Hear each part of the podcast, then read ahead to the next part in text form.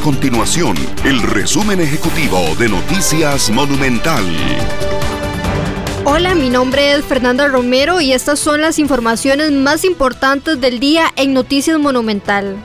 Los diputados se mostraron preocupados y a la misma vez críticos luego de que la Contraloría General de la República diera a conocer que la base de datos con la información de solicitantes y beneficiarios del bono proteger está en manos de una empresa privada y no del gobierno.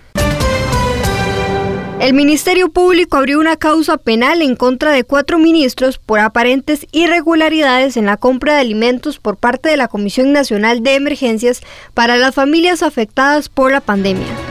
Estas y otras informaciones usted las puede encontrar en nuestro sitio web www.monumental.co.cr. Nuestro compromiso es mantener a Costa Rica informada. Esto fue el resumen ejecutivo de Noticias Monumental.